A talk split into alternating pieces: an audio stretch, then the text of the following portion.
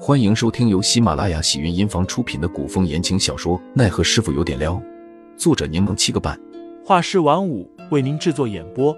一场古言爱情、官场恩怨的大戏即将上演，欢迎订阅收听。第一百一十章自导自演上。小峰这才有机会解释，小主子，小凤并未拿过什么金钗玉镯，小凤也不知怎么回事，他们突然就冤枉我，说我偷了东西。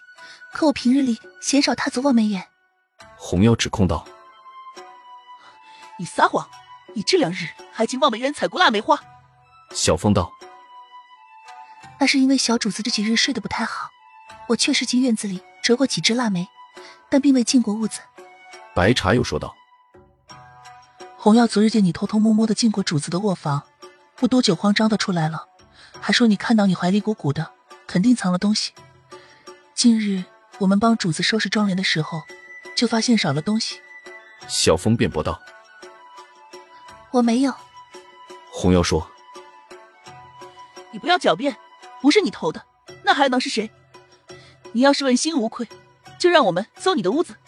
小峰本想说要搜你们就搜，可转念一想，他们本就是栽赃陷害，说不定趁自己不注意，真的在自己屋里放了东西。小峰犹豫的望向杜潇潇，见小峰不出声，红药和白茶更激动了。怎么？如果没有拿，为什么要怕我们搜你屋子？是啊，拿或者没拿，一搜便知。二人说着还想硬闯，杜潇潇忍无可忍，提醒道。你们是不是觉得我是个挺好说话的人？二人为争。白茶想起上次杜潇潇的警告，下意识的后退了一步。可红药却是个硬茬子，梗着脖子道杜姑娘、海涵，奴婢并非有意冲撞，只是我们虽是下人，却也有自己的气节。若是在主人家抓住偷盗者，可是要杖二十，赶出府宅的；说情节严重，还要报案送官的。：“杜潇潇点头问。那冲撞主子且构陷污蔑他人，又如何处置呢？”红药答道轻则掌嘴五十，关禁闭三日，不允许喂水喂食；重则受过私刑后，还需送官严惩。：“杜潇潇思忖了下，说那你们搜吧，我相信小峰不会做这种事。小峰明显有些慌，欲言又止的看着杜潇潇。杜潇潇却云淡风轻，镇定自若的看着两人冲进了小峰的屋子。小主子，小峰担心的抓住了杜潇潇的衣袖，杜潇潇却笑着宽慰他。放心吧，我相信你。可是小峰见他们直接闯进屋，目标明确的走到床边，便知道赃物被放在哪里。果不其然，他们从床底翻出了一个匣子，打开匣子，里面用帕子包着东西。白茶道，主子，你看，东西就在这里。红药质问小峰，你现在还有何话可说？小峰脸色煞白，却只能否认。我没有，我是被冤枉的。杜潇潇却不紧不慢的拦住小峰，说你们先打开看看，有没有少了什么东西？：“红药眼底闪过几分得意之色，掀开帕子，却脸色大变，怔在原地。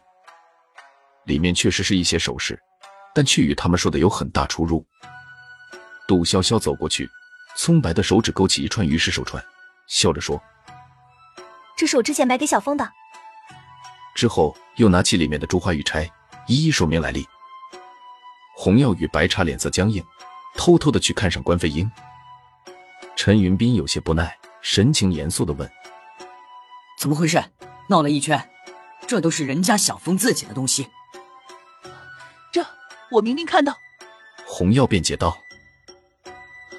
我看到他拿了东西。杜潇潇面色一冷，问你何时看到的？昨昨天杜潇潇不给对方反应的时间，继续追问。昨天什么时间？什么时刻？小峰穿什么衣服？又是用什么帕子包着所谓的赃物的？昨天就是昨天，时间我记不大清了。他就穿着这身衣服，用的就是这白色的帕子。红药阵脚都乱了。上官飞鹰脸色沉重起来，哦，杜潇潇冷笑，你们刚刚不是说看到他胸口衣服鼓鼓，将赃物藏在怀里了吗？怎么知道他用的是什么颜色的帕子？红耀嗫嚅着说。我或许我没看清，今日刚好看见这帕子，才清楚是什么颜色。说不定是他转移了赃物。杜潇潇一把扣住红耀的下巴，眸光逼视着对方。我看是你盗取了主人家的东西，却故意找人背锅，这该怎么处置呢？先杖二十，再掌嘴五十，驱逐出桃花斋，或者将你送官。听众老爷们，本集已播讲完毕，欢迎订阅专辑，投喂月票支持我，我们下集再见。